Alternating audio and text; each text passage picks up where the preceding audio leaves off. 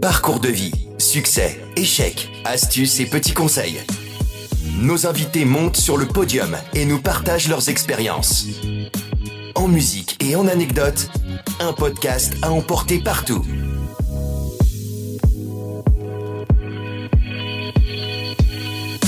Bonjour et bienvenue sur le podium de Top Music. Le podium est un podcast qui vous fait découvrir des tranches de vie, des parcours exceptionnels, des tempéraments étonnants, accompagnés des musiques qui ont jalonné leur chemin. Passionnés et passionnants, nos invités vous partagent leurs succès, leurs défaites et nous racontent leur cheminement et ce qui a fait la différence pour eux. Cette semaine dans le podium, on croque le parcours de Patrick Adler. Toujours en action, il nous raconte sa soif d'entreprendre. Il l'a en lui depuis toujours. Ce touche à tout est surtout un as du marketing. Il sait vendre et se vendre, travaille son réseau, invente, imagine, rebondit dans toutes les situations. Henry Ford disait L'échec nous procure l'opportunité de recommencer plus intelligemment. Patrick Adler a connu l'échec et en a fait des opportunités avec intelligence. Il nous livre ses recettes pour aller de l'avant et parce que l'on ne monte pas tout seul sur le podium, il nous dira comment bien s'entourer pour avancer. Bonjour Patrick Adler. Bonjour Caroline et merci pour ce portrait très flatteur. Trop.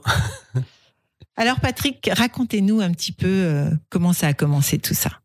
Alors, euh, c'est toujours euh, un exercice un peu difficile de parler de soi, mais que dire? D'abord, bah, je suis strasbourgeois, un vrai strasbourgeois, 100%. Et donc, j'ai grandi à Strasbourg et avec des parents aimants, ce qui est une chance extraordinaire. J'ai bénéficié effectivement de beaucoup d'amour et je pense que souvent, c'est ce qui est déterminant dans la réussite d'un homme ou d'une femme. Donc pour ça, je les remercie. Et puis voilà, j'ai un frère et aujourd'hui j'ai 57 ans. Euh, je suis marié, j'ai trois enfants. Et euh, voilà, et puis j'exerce, on va dire, plusieurs activités aujourd'hui, euh, mais toutes liées effectivement, comme vous le décriviez, à ma, comme tu le décrivais, pardon, à ma soif d'entreprendre. Et donc cette soif d'entreprendre, elle est venue très très vite. Hein. Même, bah, même déjà, on va dire, avant le bac.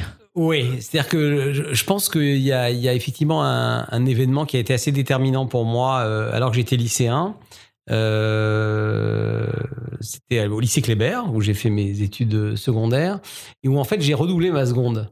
Euh, pourquoi? Parce que bah 14-15 ans, j'arrivais du collège, je découvre le lycée, je découvre euh, les filles, je découvre euh, voilà les fêtes, les booms, euh, voilà, et, je me suis moins intéressé effectivement à tout ce qui était, on va dire, scolaire. Et, et cette année a fini de manière évidemment assez prévisible par un redoublement. Et je dois dire que je, je, pense que j'ai eu beaucoup de chance de vivre cette épreuve aussitôt. Parce que pour moi, ça a été de vivre ça à 15 ans, 14 ans ou 15 ans, je sais plus que, oui, c'est ça, j'allais avoir 15 ans, de vivre cet échec m'a énormément apporté parce que d'abord ça m'a vexé de manière absolument épouvantable. Et à tel point que je me suis dit ben si t'es pas capable à partir d'aujourd'hui de te remettre en selle et et de faire des études on va dire euh, correctes euh, je me suis mis une grosse pression en fait et je me suis dit bah, à, la fin de chaque année je ferai le, je ferai le point. Et si tu réussis pas et eh bah, tu feras autre chose et euh, voilà. Et donc je pense que effectivement cette euh, ce redoublement a été pour moi absolument salutaire. Donc c'est un message à tous les tous les lycéens comme quoi ça arrive au meilleur. qui peuvent être en échec l'un ou l'autre moment. Et c'est vrai que j'ai coutume de dire en plus que je pense que plus tôt on est confronté à l'échec je pense euh, mieux c'est finalement. Mieux on rebondit. oui, parce qu'on apprend, on apprend plus vite finalement. Mmh. L'échec, c'est ça, c'est l'apprentissage. Et là, on est en quelle année alors à peu près? Donc là, on est en 78, 78, 70. oui, ça doit être ça, oui. Euh, Et on écoute quoi? 60, oui, 60, Non, je dis n'importe quoi. 79, ça, 77, Ah bah, on écoute euh, Dire Straits notamment. Enfin, moi, c'était mon, mon, groupe préféré euh, à l'époque avec Sultans of Swing et puis Police. C'était les deux groupes euh, mythique. Oui, mythique de l'époque et voilà et qui, qui pour moi euh, voilà euh, me rappelle évidemment cette période là. With the Sultans, with the Sultans of Swing.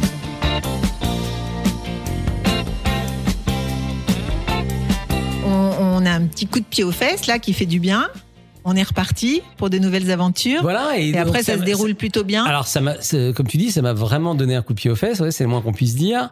Et puis euh, voilà. Et puis ensuite, ça s'est beaucoup mieux passé. Euh, j'ai, eu la chance de faire une très très belle rencontre. Euh, je suis content de pouvoir en parler finalement.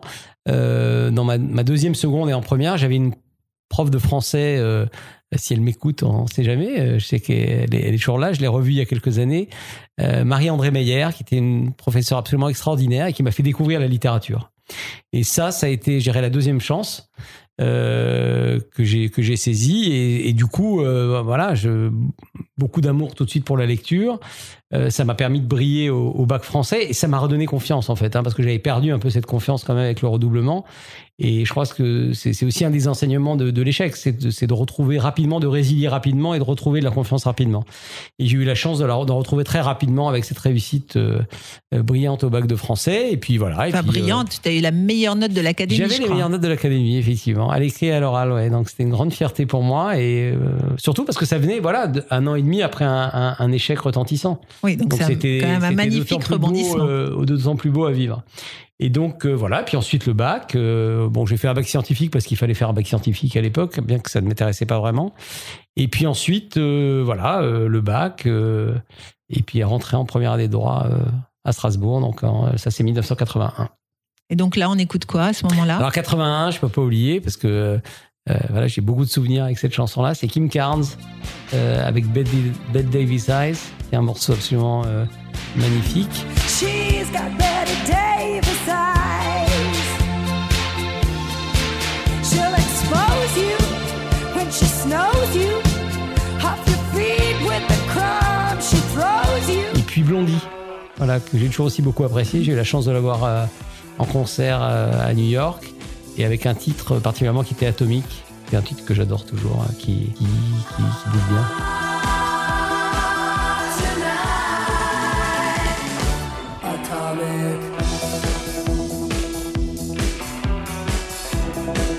T'écoutes encore les musiques euh, que tu Ah, écoutais euh, absolument. plus jeune Oui, je suis un grand nostalgique. sais pas que je m'intéresse pas à ce qui se fait aujourd'hui, mais j'écoute beaucoup la musique que j'écoutais à cette époque-là. Mm. Absolument. Alors, donc le bac en poche, euh, droit, Alors, à, droit, à oui, donc- Strasbourg. Oui, parce que j'avais assez d'appétence pour la profession d'avocat et je me disais que voilà que c'était peut-être euh, ce que j'allais faire. Et puis très rapidement, euh, euh, un, je me sentais euh, pas faire du droit. voilà, j'ai découvert la matière, j'aimais bien, mais je- je- j'avais envie aussi d'autre chose. Euh, j'avais, je crois surtout, j'avais envie de quitter Strasbourg.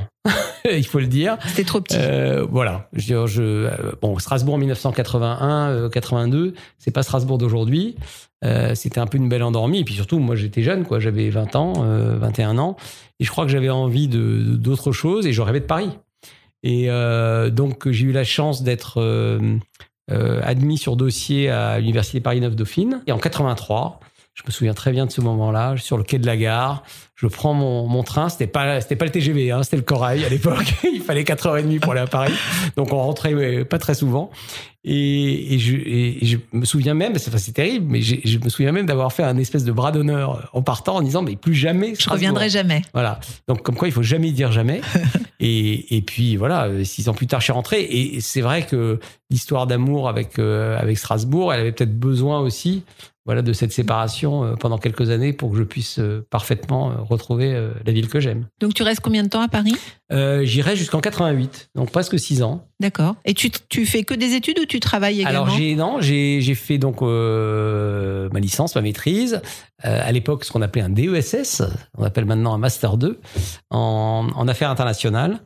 Et puis euh, en 86, je suis rentré. euh, j'ai été salarié d'abord. Je suis rentré dans un grand groupe de travail temporaire qui s'appelait BIS, qui est devenu ensuite Vedior BIS et puis Randstad, et où j'ai eu la chance de côtoyer un homme absolument extraordinaire qui était, euh, on peut dire, le créateur du travail temporaire en France, qui s'appelait Laurent Negro qui était un autodidacte, ancien militaire de carrière, et qui m'a pris un peu sous son aile. Et été son attaché de direction pendant deux ans.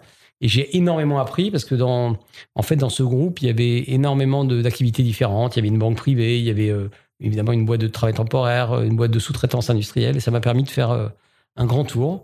Et puis, euh, et puis en 88, euh, effectivement, euh, j'ai décidé de rentrer sur Strasbourg. Euh, pour deux raisons. On peut dire la première, c'est parce que mon père, euh, qui dirigeait l'entreprise familiale avec mon frère, qui est un peu plus jeune que moi, euh, est tombé malade au début des années 80. Il avait une sclérose en plaques et là, il pouvait vraiment euh, plus travailler. Et mon frère m'a demandé si ça m'intéressait de venir le rejoindre à Strasbourg pour, euh, pour reprendre l'affaire avec lui. Et puis l'autre raison, c'est que j'avais rencontré euh, Natacha, qui allait devenir ma femme, euh, voilà, à Paris, qui est parisienne. Et puis c'est vrai qu'on se disait que créer une famille, fonder une famille, bah, ma foi, c'était peut-être plus simple et plus agréable de le faire en province qu'à Paris. Et puis euh, voilà, elle a accepté de me suivre à, à Strasbourg. Ça n'a pas été facile pour elle, hein, quand on est parisienne, euh, voilà, au début, à la fin des années 80, et de venir, euh, voilà, alors qu'on n'a pas encore, elle venait de terminer ses études. Ça a été un vrai challenge pour elle et elle a eu le courage de le et l'amour pour pour le pour le faire. Et donc on est on est arrivé en 88. Donc je me suis marié, j'ai intégré l'affaire familiale. Donc, que faisait l'affaire familiale? Alors à l'époque, c'était une petite affaire de profil aluminium pour l'équipement de magasin. Et euh, avec mon frère, on l'a développé pendant voilà pendant deux trois ans euh, de manière euh, assez importante. Et puis jusqu'au moment où on a vécu aussi notre première crise, qui était en 91, c'était au moment de la guerre du Golfe. Et donc là, baisse de 40% du chiffre d'affaires en quelques mois. Et donc là, on a commencé à réfléchir avec mon avec mon frangin à se dire bon ben voilà, est-ce que qu'est-ce qu'on fait quoi? Est-ce que on, on, on- on persiste dans ce métier-là et et on, insiste euh, ou est-ce qu'on essaie d'ouvrir un petit peu et de se dire qu'on pourrait développer autre chose, qu'on pourrait avoir nous aussi notre projet et euh, voilà. Et donc pendant deux ans, on a essayé plein de choses euh, avec plutôt plus ou moins de succès, plutôt moins d'ailleurs que, que plus. Et puis en 93, suite à un concours de, vraiment de circonstances, on a lancé, comme on dit, from scratch, donc vraiment de zéro, une activité de fabrication et de vente de radiateurs électriques euh, aux particuliers et qu'on a modestement appelé radiateur Adler. Et pourquoi les radiateurs C'était. Non, mais c'était vraiment un concours de circonstances. On, a, on, on connaissait quelqu'un à l'époque qui, qui savait qu'on cherchait à se diversifier et qui avait un, un savoir-faire commercial dans, dans, dans ce secteur et qui est venu nous voir en nous disant bah voilà moi je, je, je maîtrise la partie commerciale mais par contre voilà je je j'ai pas d'argent euh, je sais pas gérer une entreprise etc. Et moi il se trouve que euh, cette activité était liée à un aspect du marketing qu'on appelle le marketing direct que je connaissais très bien puisque j'avais fait un module de marketing direct pendant mes études et, et ça me passionnait. Et donc on a décidé avec mon frère de de se lancer et on a pris énormément de risques à l'époque puisque on a investi en, en l'espace de 5-6 mois euh, à peu près la moitié du chiffre d'affaires annuel qu'on faisait à l'époque. Donc c'était vraiment ça, ça passait ou ça cassait. Mais on avait quoi? On avait une petite trentaine d'années. On s'est dit si on n'est pas capable de prendre des risques à ce moment-là, ouais. on n'en prendra jamais. Et on écoutait quoi à cette époque-là alors? Alors 80, Cheveux au vent. euh, 93, euh, alors 93, euh, c'est euh, Radiohead avec Creep, qui est un de mes morceaux préférés. Pas très gay, hein, mais, mais quand même, euh, qui que j'adore. Et puis euh, New Order, voilà, c'est pas, c'est, c'est vrai que c'est, c'est l'époque, euh, voilà, c'est la fin de ce qu'on appelait un peu la New Wave. Et euh, c'est une période musicale que j'apprécie aussi beaucoup.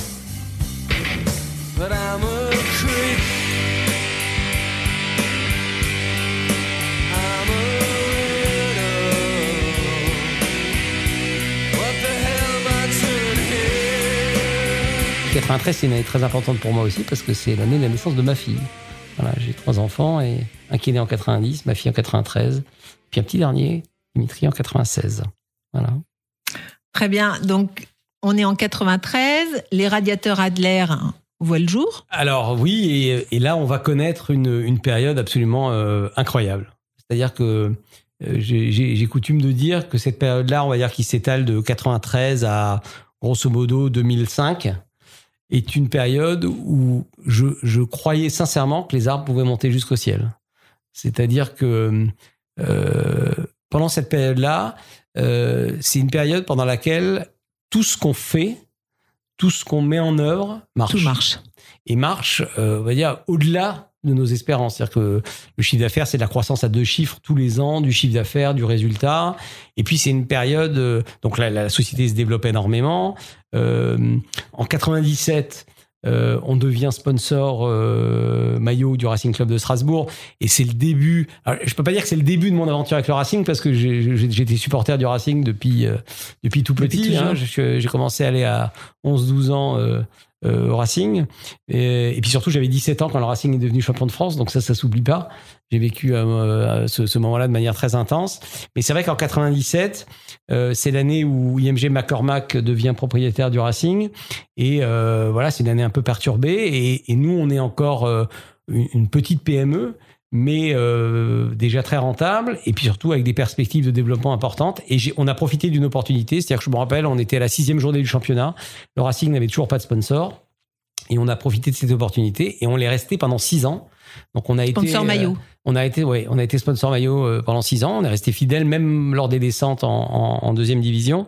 Et mais ça a été une période absolument extraordinaire et qui m'a permis de, de rencontrer aussi euh, un, quelqu'un euh, à qui je tiens énormément et qui est vraiment un de mes, de mes meilleurs amis, qui est Marc Keller, qui, euh, qui est arrivé en 2001 euh, au Racing en tant que directeur sportif. Moi-même, à cette époque-là, j'ai été nommé euh, par Patrick Proisy administrateur du club.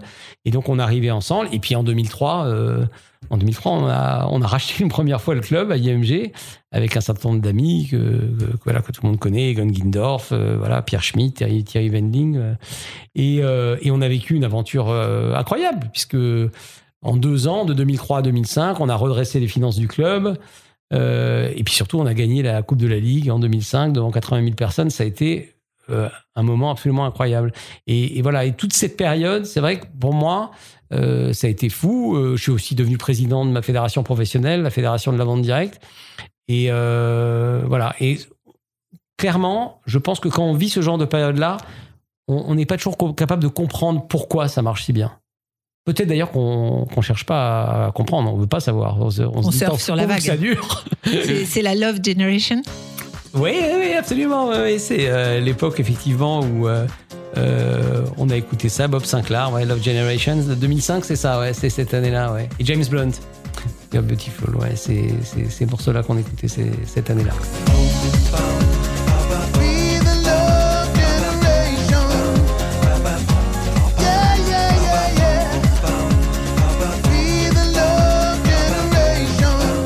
Cette période-là, euh, effectivement, 97-2005, euh, période assez incroyable. Et tu l'expliques comment? Enfin, cette, euh, cette ascension, tous les jours il fait beau, tous les jours Alors, je- résonne fort? je pense que bon, on, on a pris des risques déjà pour commencer, parce que la vie d'entrepreneur, Mais vous ça. étiez insouciant ou? Oui, clairement, on était jeunes. Quand on a lancé notre activité, on avait 30 ans, mon frère ne les avait pas.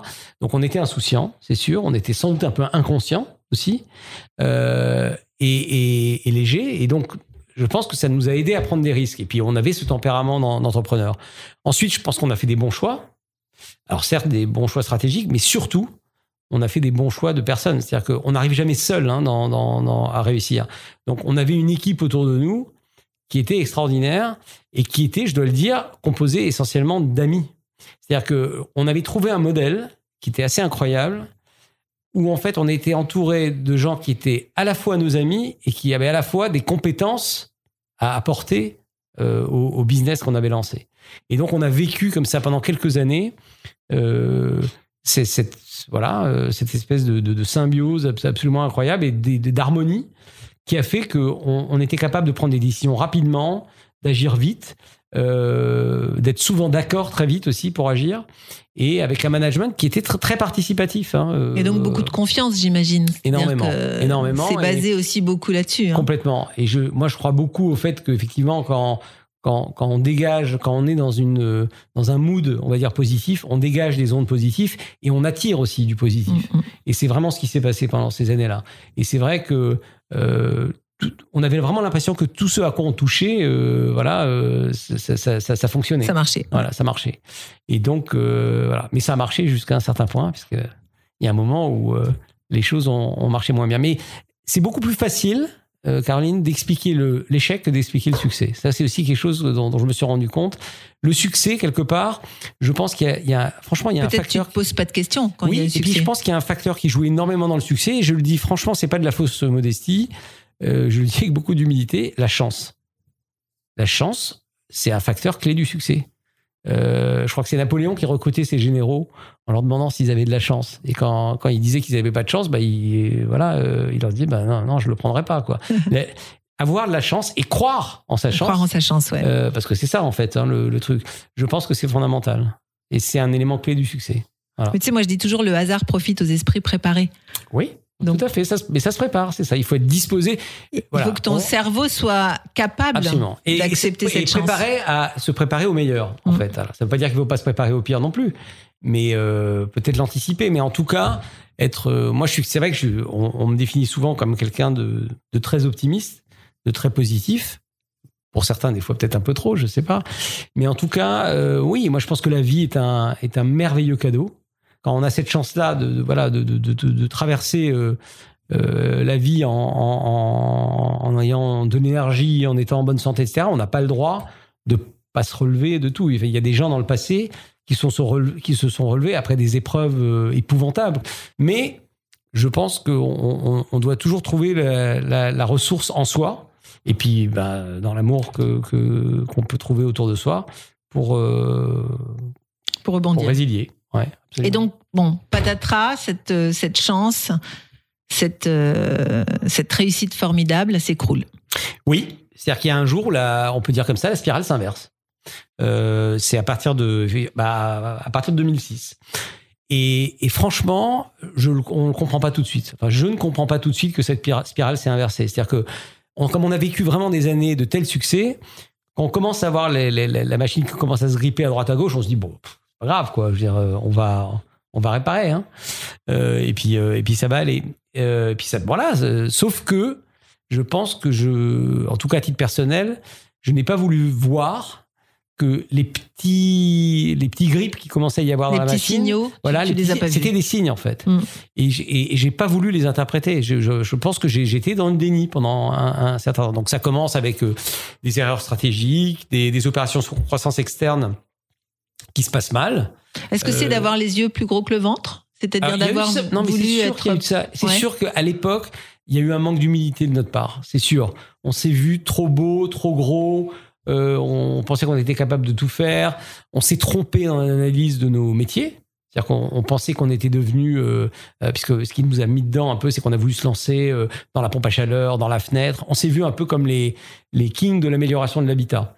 Euh, parce qu'on pensait qu'on était des chauffagistes et qu'on pourrait être aussi euh, des fabricants, des poseurs de fenêtres et de pompes à chaleur, etc. Alors qu'en fait, c'était pas ça. On était surtout des, des, des, des très bons marketeurs. et Ouais. des très bons vendeurs. Et, et, on, et on vendait, et on installait un produit qui était très simple, euh, un radiateur électrique. Euh, 90% de nos clients, c'était des gens qui changeaient des convecteurs pour des radiateurs. C'était relativement simple. Et je pense que ça, on n'a pas voulu le voir. Et puis, je pense aussi que on s'est trompé alors dans des choix stratégiques, mais on s'est, alors qu'on avait été très juste dans le choix de nos partenaires, de nos collaborateurs pendant longtemps, et ben à un certain moment, là, on a commencé à se tromper. Et pourquoi on s'est trompé? On s'est trompé parce qu'on a voulu aller trop vite, je pense. On a, voulu, on a fait des raccourcis parce qu'on en voulait toujours plus. Voilà. Et, euh, et puis, quand vous commencez à, quand vous avez été très rentable et que vous commencez à gagner de l'argent, évidemment, vous voulez retrouver très vite la, la, la situation hantée. Et sauf que c'est pas, voilà, c'est pas aussi simple, quoi. hein. Et donc, euh, voilà, oui, ça, ça commençait à être une période très très compliquée. Et euh, j'ai pas voulu voir les signes, euh, on les a vus trop tard. Et, euh, et puis ça, ça s'est ça s'est mal fini, même si au dernier moment on a cru euh, avoir trouvé la solution, puisque en, en 2007, euh, 2008, on s'était mis à, à chercher un investisseur, puisqu'on on avait plus les reins assez solides euh, avec mon frère pour, pour maintenir la société à flot. On avait déjà vendu nos locaux professionnels qu'on avait réinjectés dans l'entreprise. C'était en mai 2008. Et puis de mai à août 2008, je dois dire qu'on était, euh, enfin moi j'étais ragaillardi. Je pensais que vraiment on allait s'en sortir. On était en avance sur notre business plan, euh, voilà. Sauf qu'en septembre 2008 euh, est arrivé un, signe noir. Bah, C'était la crise des subprimes aux États-Unis, euh, qu'on a regardé d'abord de loin aussi, hein, euh, en France, en se disant bon, c'est pas sûr que ça ait des effets, mais en quelques semaines, on a compris que si, Mm. Que ça allait, c'était tout le système qui allait s'écrouler. Et nous, à l'époque, on faisait, euh, euh, c'est très simple à comprendre, hein, on faisait 80% de notre chiffre d'affaires en financement aux particuliers. Et puis, euh, du jour au lendemain, il y a eu ce qu'on a appelé le credit crunch. Donc, les banques ont arrêté de financer quoi que ce soit. Et donc, on avait 80% de notre chiffre d'affaires qui était annulé chaque mois. Et donc là, en quelques mois, on a plongé. Et pour ne pas avoir vu effectivement ou pas avoir compris les signes qui m'étaient envoyés pendant quelques années, eh ben, on a dû euh, effectivement déposer le bilan de notre entreprise. On a été mis en redressement en février 2009 et l'entreprise a été liquidée à ma demande en avril 2009 parce que j'avais expliqué que notre modèle économique ne supporterait pas la procédure collective. C'est ce qui s'est passé. Et, euh, et, et donc du jour au lendemain, du jour au lendemain, vraiment, j'ai vécu ça. Euh, on est passé de voilà d'une situation où, j'étais euh, euh, patron d'une PDG d'une grande entreprise régionale euh, avec plein de responsabilités à plus rien. C'est-à-dire que bah, j'étais mandataire social, donc pas de chômage. On avait perdu notre entreprise, on avait perdu les locaux dans lesquels on était, on installait l'entreprise puisqu'on les avait vendus pour pouvoir le réinjecter dans la boîte. Donc, effectivement, une situation assez incroyable et une chute. euh, enfin, je me suis pris un mur. Vertigineuse. Oui, oui, c'est une chute vertigineuse et, et vraiment un mur. Et, et- et avec le recul, bien sûr, c'est là, c'est facile de le dire aujourd'hui, hein, mais à, à l'époque, euh, ce mur, je, je- je le dis, je, je l'ai pris parce que j'ai pas voulu voir les, ob- les obstacles qui étaient devant moi avant et je les ai pas bien analysés. Et donc, il a fallu que je me prenne Ce mur, Ouais. comme, comme le petit coup de pied aux fesses euh, de la seconde, Ouais, ouais. un peu Mais plus là, fort. voilà, celui-là, il était un Et peu alors, plus. pour te remonter le moral, t'écoutais quand même euh, Amy Winehouse? Ah bah oui, ouais, ouais, ça, euh, oui, oui, 2000, euh, 2007, ouais, ça doit être ça, ouais. euh, oui, c'est, oui, c'est, je pense que ça, ça commence à être à peu près à cette époque-là, ouais.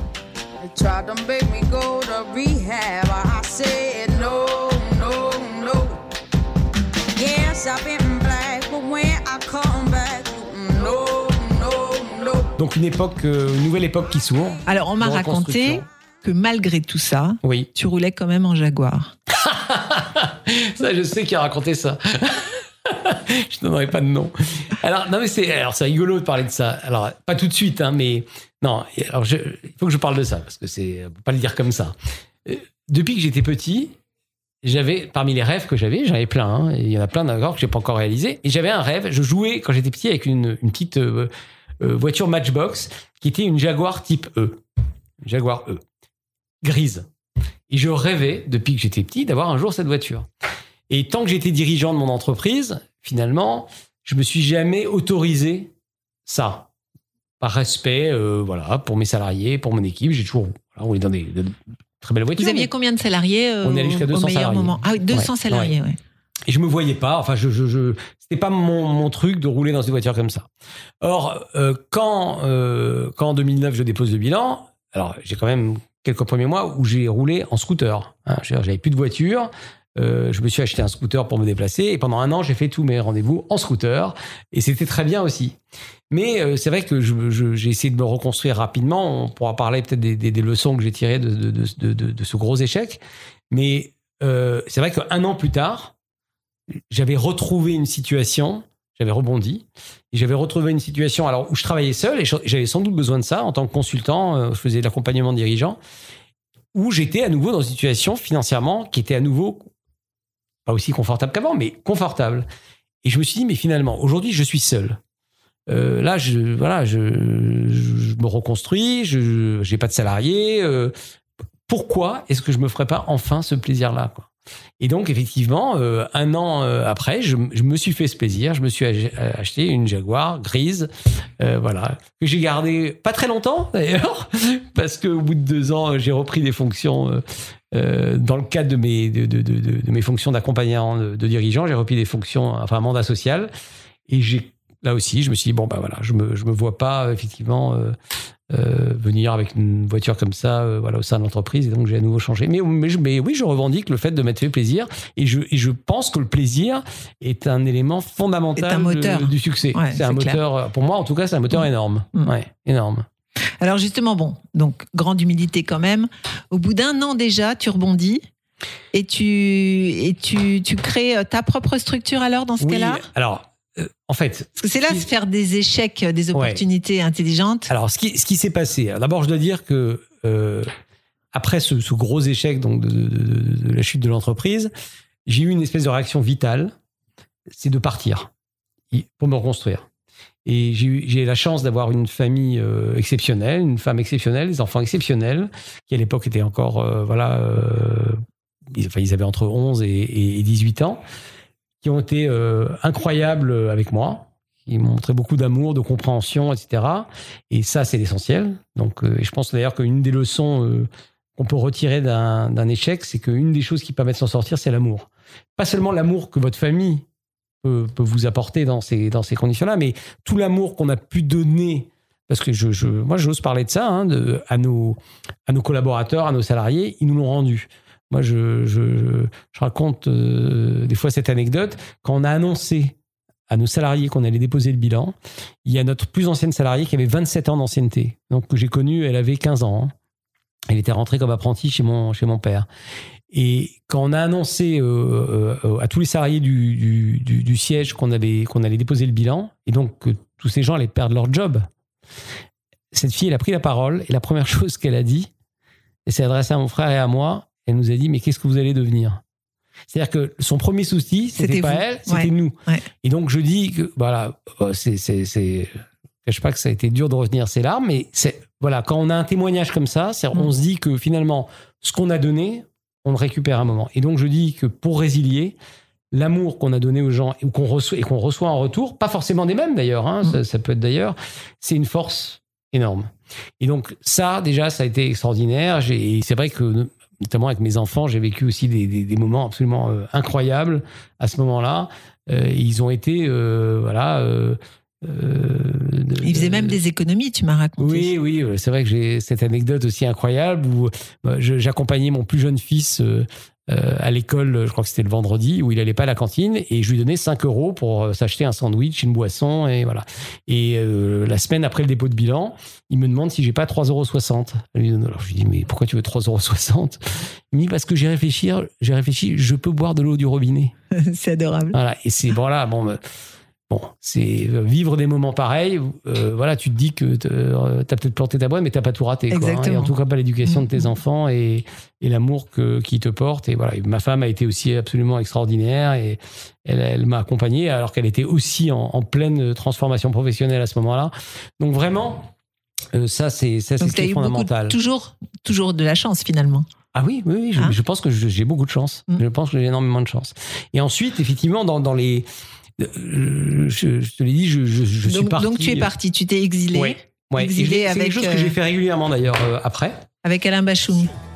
avec Alain Bachou. Ah oui, ça c'était euh, ouais, 2000, 2009 quand je pars. C'est vraiment euh, son album Bleu Pétrole, qui est son album posthume, je crois, euh, en boucle, mais pendant des semaines. hein. C'était, j'écoutais que ça. Président, résident de la République.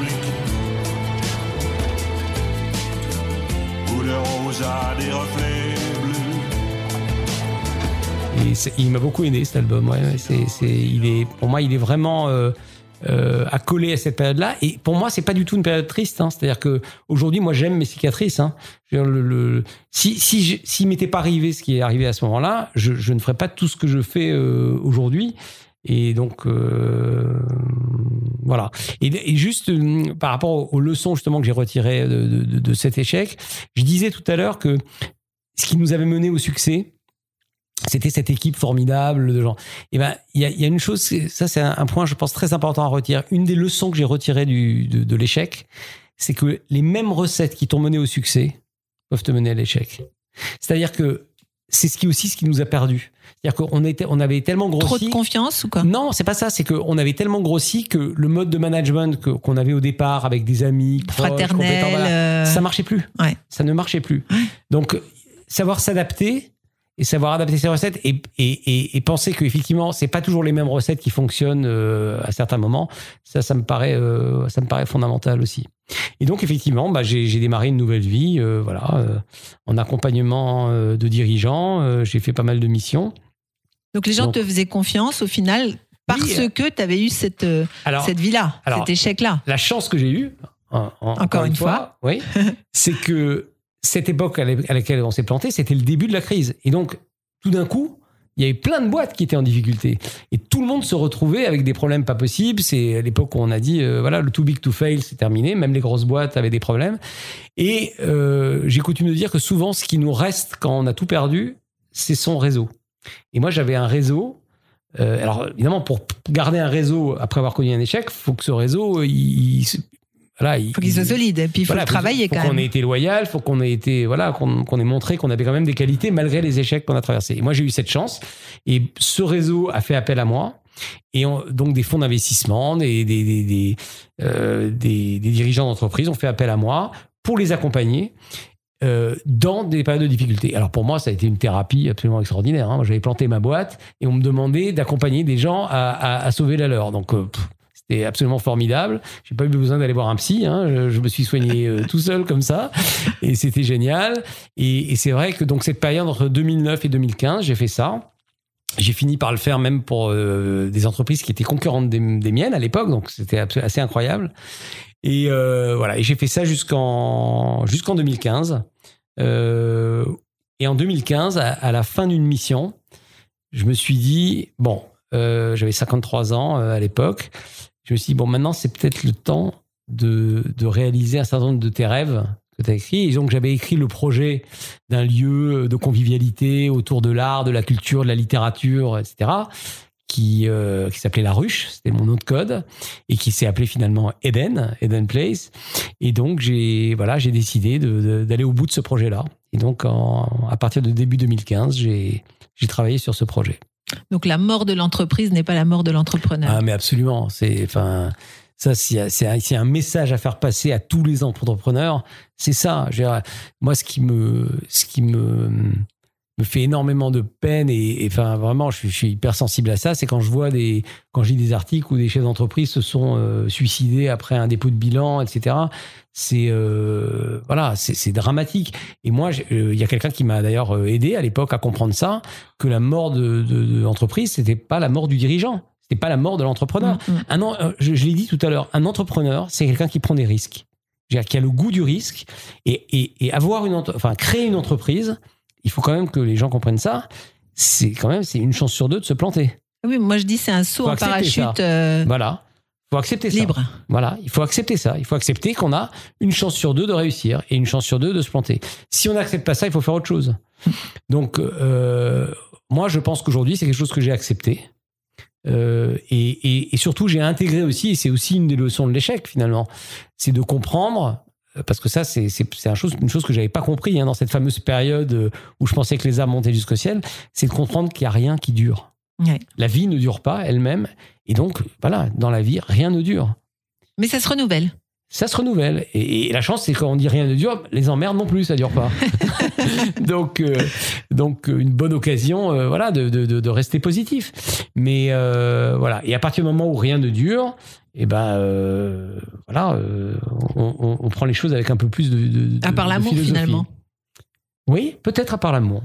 Peut-être à part l'amour. L'amour, euh, alors souvent des gens disent l'amour ne, Dure pas non plus. Mm. Moi, je pense que la- l'amour dure. Il se transforme. Voilà, il évolue, mais, mais, mais l'amour dure, bien sûr. Alors donc tout, tout ce chemin pour arriver à Eden, Alors oui, Eden. Donc, Eden Place. Ouais, alors c'est sûr qu'en 2015, j'ai changé de vie. C'est-à-dire que j'ai dit, bon, j'ai, bouclé la boucle de, on va dire, de, ma boucle de, dans l'industrie. Et je pense que je peux maintenant essayer de, me consacrer à des projets qui ont plus de sens pour moi. Hein, En, en clair, je me suis dit, je suis pas né pour, euh, pour vendre du radiateur ou pour accompagner des gens dans l'industrie. J'ai aussi d'autres projets. Et donc, j'avais écrit ce projet euh, Eden, d'Eden en 2015, en Dans ta 2009, retraite. pardon, en Dans ta 2009, pendant ma, ma première retraite. Et, euh, et donc j'ai décidé d'aller au bout et voilà. Et j'ai trouvé donc j'ai cherché un lieu. J'ai trouvé ce lieu absolument incroyable rue des Aveugles euh, à Strasbourg, euh, euh, donc qui était un, un ancien magasin de salle de bain. Et puis euh, et puis j'ai voilà j'ai trouvé aussi l'associé qu'il fallait pour lancer ça parce que une des leçons que j'ai retirées de l'échec c'est que valait mieux pas s'amuser à faire des choses qu'on savait pas faire hein, puisque quand on s'est lancé dans la fenêtre et, la pompe à chaleur c'était un peu ce qui nous est arrivé. Et là euh, donc Franck Meunier qui était déjà un, copain euh, bah, lui était spécialiste voilà du débit de boisson, de la restauration. Je lui avais parlé de mon projet, il trouvait ça, il avait trouvé cette idée formidable et, euh, et on a décidé de le faire ensemble. Voilà, donc moi m'occupant plutôt de la partie effectivement artistique, culturelle, événementielle. Ça veut dire euh, quoi, marketing. Alors c'est un acronyme, c'est l'acronyme de Art Every Day and Every Night. Parce que l'idée c'était de dire, voilà, on crée un lieu. Alors idéalement on a voulu qu'il soit ouvert 24 heures sur 24, c'est un peu compliqué quand même, mais en tout cas 7 jours à sur 7 Strasbourg. à Strasbourg. voilà. Et euh, voilà. Et on a créé ce lieu donc il y a, il y a, il y a, il y a plus de 4 ans, euh, en septembre 2000, euh, 2015. Et euh, voilà. Et puis on, est content. Alors on, est- on écoutait quoi à cette époque-là? Dans, dans, dans ce changement de vie? En 2015, qu'est-ce que j'écoutais? Oui, alors si si. Je- alors j'écoutais, moins de musique, on va dire euh, peut-être pop rock, mais euh, il y a un grand grand musicien contemporain que j'adore qui s'appelle Philippe Glass. Et voilà, donc euh, c'est lui que j'écoute, j'écoutais beaucoup à ce moment-là.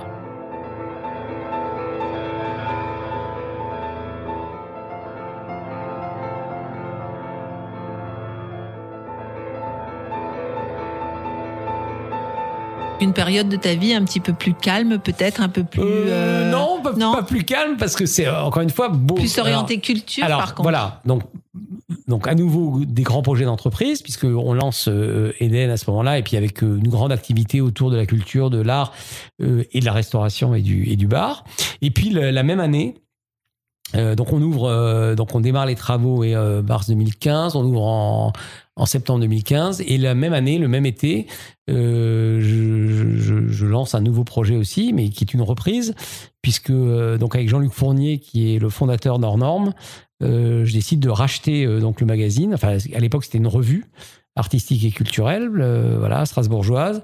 Et Jean-Luc, euh, voilà, s'était ouvert un peu à moi de ses difficultés. Et, et je, voilà, il n'était pas question pour moi qu'il arrête hors norme. Et donc, on a passé un deal. Euh, je rachète hors norme, mais tu restes rédacteur en chef. Et, voilà, et c'était il y a pareil, il y a quatre ans et demi. Et, depuis hors norme, c'est beaucoup développé. Euh, on en a fait, euh, à l'époque, c'était quatre numéros voilà, de, de 80 pages. Aujourd'hui, on fait entre 9 et 10 numéros par an, euh, 150 pages en moyenne. On organise des événements. voilà, on est aussi présent sur le web. Donc voilà, ça s'est développé aussi. Mais on va dire que j'ai trouvé une cohérence, en tout cas dans ma vie, entre euh, voilà euh, ce que je fais euh, avec Eden et avec d'autres projets que j'ai d'ailleurs avec, avec toujours avec Franck Meunier aujourd'hui sur d'autres établissements aussi très conceptuels. Et puis, et puis avec Hors Norme, qui est un, un, magazine où, en, fait, je, qui m'a permis, on va dire, d'aller au bout de, de, ce que je voulais faire, enfin, qui me permet en tout cas d'être sur le chemin de ce que je veux faire pour Strasbourg. C'est-à-dire que j'ai- j'ai beaucoup d'amour pour cette ville, j'ai beaucoup d'amour pour, euh, pour les gens qui y sont, j'ai envie euh, que cette ville euh, progresse. J'ai envie qu'il s'y passe de plus en plus de choses. Il y a, beaucoup de gens autour de moi d'ailleurs qui, sont, qui sont comme moi et, et- c'est- absolument génial de pouvoir travailler avec eux. Mais ça, ça voilà, c'est vraiment ce qui me, ce qui me motive aujourd'hui. Il y a beaucoup de gens qui m'avaient traité de dingue de vouloir créer un projet comme Eden à Strasbourg. Mais, mais attends, mais ton projet, c'est pas un projet pour Strasbourg, c'est un projet, il faut le faire à Paris, à Londres, à New York, mais pas à Strasbourg. Ça marchera pas. Euh, on m'avait dit, euh, il y a, il y a pas de, y a pas de demande pour ça. Et je- moi, j'avais répondu, mais s'il n'y a pas d'offre, voilà, s'il n'y a pas d'offre, il n'y a pas de demande, c'est sûr. Et bon, et en fait, euh, voilà, on- je pense qu'on a trouvé notre, euh, notre public qui est de plus en plus nombreux et les gens apprécient euh, d'y venir et d'a- d'assister à nos événements, euh, de voir nos expos euh, et puis surtout euh, d'y manger et d'y boire parce qu'on y mange bien et on y boit bien. Ok, bah c'est magnifique, c'est un très joli parcours de vie. Alors, sur ton podium, t'aimerais faire monter euh, qui? Bah, moi, sur mon podium, je, franchement, je, je veux dire, je veux faire monter tous les gens que j'aime, tout simplement, et qui m'aiment, euh, parce que c'est grâce à eux que voilà que, que je suis là. C'est, euh, j'ai le sentiment d'a- d'avoir parlé beaucoup d'amour pendant pendant pendant cette, euh, C'est beau, c'est un beau, c'est un beau mais, mais message. c'est vrai, mais, pas parce, mais parce que c'est ce qui est le plus important. Et quand je dis l'amour, c'est amour et amitié. Hein. Je pour moi, c'est la même, même, c'est la même chose. C'est-à-dire que je pense que aujourd'hui, j'ai une chance extraordinaire. Euh, autour de moi, dans l'équipe d'Eden, Normes, il y a des gens que j'apprécie euh, énormément. Mais au-delà de ça, euh, dans, sur Hors Normes particulièrement, voilà, on travaille avec des gens autour de nous qui sont extraordinaires. Je pense notamment aux partenaires. On a un club de partenaires en normes qui- avec des voilà 35 entreprises, mais c'est surtout 35 entrepreneurs et, et 35 personnes et, leurs collaborateurs parce qu'ils viennent aussi aux événements qu'on organise où il se passe autre chose que du business. Et franchement, c'est c'est- c'est- c'est absolument euh, extraordinaire. Et on crée des liens euh, magnifiques. Et euh, voilà. euh, On en, on en revient toujours au réseau, hein, mine de rien. oui, oui, parce que le réseau, mais le, le réseau, c'est euh, des fois c'est un sens péjoratif quand on parle de réseau. Moi, je crois pas du tout à ça. Je pense au contraire. Le Connexion, réseau, alors, c'est les liens. plus. Voilà, Mm. c'est les liens qu'on a qu'on a créés, les liens d'amitié, les liens de de de de, convivialité, de reconnaissance. euh, euh, voilà, il y a des gens avec qui on a du plaisir à travailler et à qui on fait confiance de manière, on va dire, naturelle. Et ben moi, je, moi, je me porte vers ça. Moi, c'est ça qui me porte aujourd'hui. Et moi, je, je, me dis, si j'ai aussi cet enthousiasme et cette euh, énergie, je le dois aussi énormément à tous les gens qui sont autour de moi et qui travaillent avec moi. Et voilà. Et, Et que tu animes au final, hein, parce que tu es un grand animateur. Oui, alors que j'anime, mais qui m'anime aussi. Dire, Mm. enfin, franchement, c'est un échange d'énergie et de. de- C'est comme dans marche. la famille Chédid, que tu aimes Ouais. particulièrement. Ah, Absolument. C'est alors c'est bah, d'ailleurs, je sais que c'est un, une euh, on va dire un, un, un goût euh, que je partage avec euh, Christophe Schall qui, est- le patron de Top Music et qui est justement quelqu'un voilà que je connais depuis euh, plusieurs dizaines d'années. On s'est rencontrés au Racing d'ailleurs la première fois et donc ça fait plus de 20 ans qu'on se qu'on se qu'on se côtoie, qu'on se supporte, comme il dirait. Et voilà, voilà quelqu'un, voilà euh, aussi avec qui, voilà, on, on fait, on a des projets ensemble. fait dans le sens ensemble. supporter, bien sûr. hein. Absolument, dans son supporter, absolument. Et, euh, et, et voilà, bah c'est c'est un très bon exemple de, de- du genre de lien que voilà que, que j'ai avec les gens et, et qui nous permet, parce qu'on a des liens d'amitié et qu'on s'apprécie euh, pour nos valeurs, de développer des projets ensemble. Et ça, c'est une chance extraordinaire. Bah, merci beaucoup, Patrick. Merci Caroline. On ne dit jamais assez aux gens qu'on aime, par peur de les gêner, qu'on les aime. Je vous aime. Parcours de vie, succès, échecs, astuces et petits conseils. Nos invités montent sur le podium et nous partagent leurs expériences. En musique et en anecdotes, un podcast à emporter partout.